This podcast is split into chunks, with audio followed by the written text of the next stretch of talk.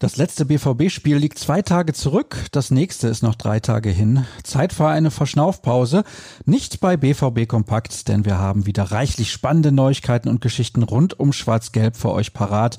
Mein Name ist Sascha Staat und ich hoffe, ihr seid auf den Bundesliga-Start am Freitag schon genauso gespannt wie ich.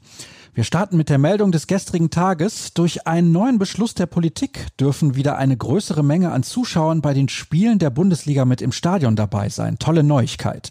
Borussia Dortmund plant zum Auftakt gegen Gladbach am Samstag mit 10.000 Fans.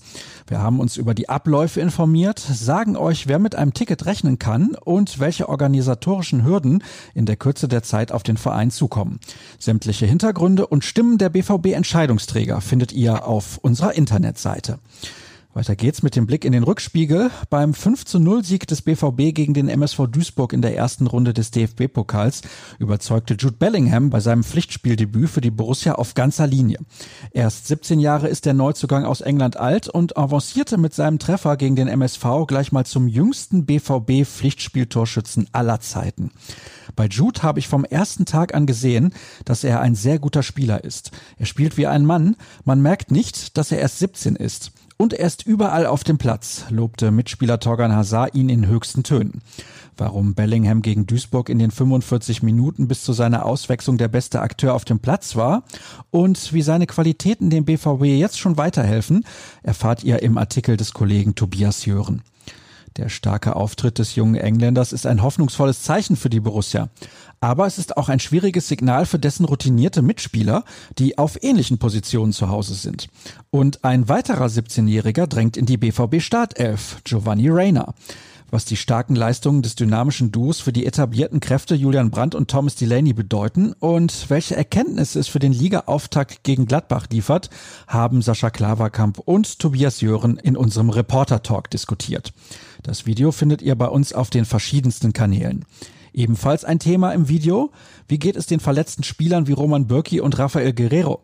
Jürgen Kors berichtet vom Trainingsgelände der Borussia aus Brakel.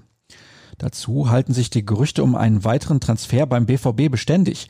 Der erst 16 Jahre alte Engländer Jamie Bino Gittens soll das Interesse der ganz großen europäischen Clubs geweckt haben und Borussia Dortmund dabei in der Pole Position sein. Das Top-Talent wurde in der Jugend von Manchester City ausgebildet, wie einst Jaden Sancho. Und wie Sancho seinerzeit hat Bino Gittens wohl keinen Profivertrag unterschrieben. Damit wäre er ablösefrei, aber gegen eine Ausbildungsentschädigung zu haben. Doch das sind nicht die einzigen Parallelen. Jamie Bino Gittens gilt als schnell, torgefährlich und dribbelstark.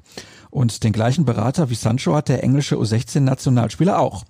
Unseren Informationen zufolge soll die Verpflichtung unmittelbar bevorstehen. Wie der aktuelle Leistungsstand des möglichen Neuzugangs einzuschätzen ist und ob er dem BVB sofort weiterhelfen kann, haben Tobias Jören und Jürgen Kors in einem Artikel unter die Lupe genommen. Das war's dann für den Moment. Ihr kennt das. Ruhrnachrichten.de ist die Adresse, an die ihr euch halten solltet. Außerdem lege ich euch Twitter ans Herz. rnbvb ist der Handel unserer Redaktion. Meiner lautet Sascha Start. Genießt den nächsten schönen Spätsommertag. Bis morgen dann.